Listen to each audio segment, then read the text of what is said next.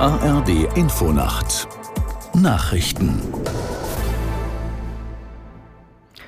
Um 2 Uhr mit Gabriela Kühne. Die israelische Armee hat nach eigenen Angaben die Stadt Gaza umstellt.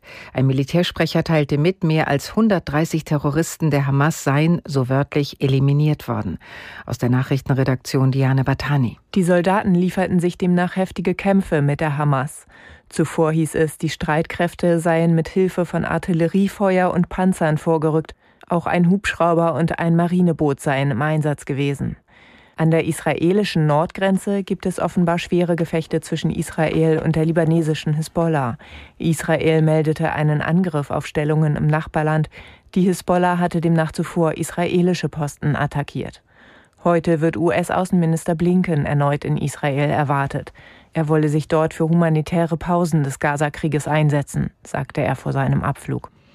Das US-Repräsentantenhaus hat neue Hilfen für Israel auf den Weg gebracht. Der Gesetzesentwurf der Republikaner sieht eine Summe von rund 14 Milliarden US-Dollar vor.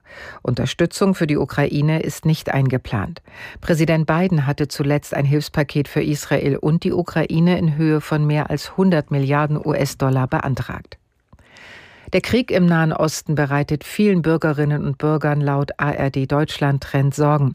74 Prozent der Befragten gaben an, dass der Konflikt sie belastet. Aus Berlin Sabine Henkel. Sie sorgen sich um die Geiseln, die von der Terrorgruppe Hamas festgehalten werden, um die Zivilbevölkerung in Israel und in Gaza und darum, dass der Konflikt auf andere Staaten übergreifen könnte. Die militärische Reaktion Israels auf den Überfall hält eine knappe Mehrheit für zu weitgehend. Für die katastrophalen Zustände der Palästinenser in Gaza halten 77 Prozent die Hamas für verantwortlich. 57 Prozent sehen Israel in der Verantwortung. Bo Svensson ist nicht mehr Trainer des Fußball-Bundesligisten FSV Mainz 05. Der 44 Jahre alte Däne trat einen Tag nach dem Aus im DFB-Pokal beim Zweitligisten Hertha BSC von seinem Posten beim Tabellenletzten der ersten Liga zurück.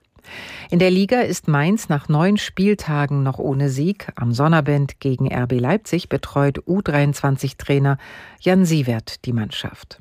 Das waren die Nachrichten. Das Wetter in Deutschland.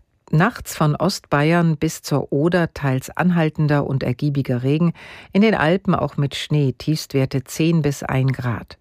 Am Tage heiter bis wolkig und trocken, gebietsweise Regen, Höchstwerte 5 bis 12 Grad, zum Teil windig.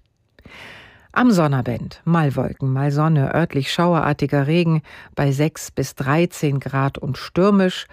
Am Sonntag von Westen her Regen in der Osthälfte, heitere Phasen 8 bis 15 Grad. Die Zeit 2.03 Uhr. Der Verkehrsservice in der ARD Infonacht. Da ist relativ wenig los auf den Straßen in Deutschland. Die A40 Venlo Essen ist zwischen Duisburg-Rheinhausen und Kreuz-Duisburg in beiden Richtungen gesperrt und zwar bis Montag früh. Hier wird gebaut.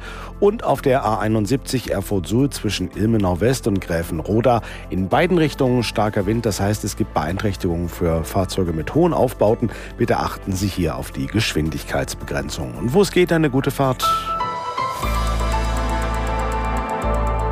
Die ARD Infonacht.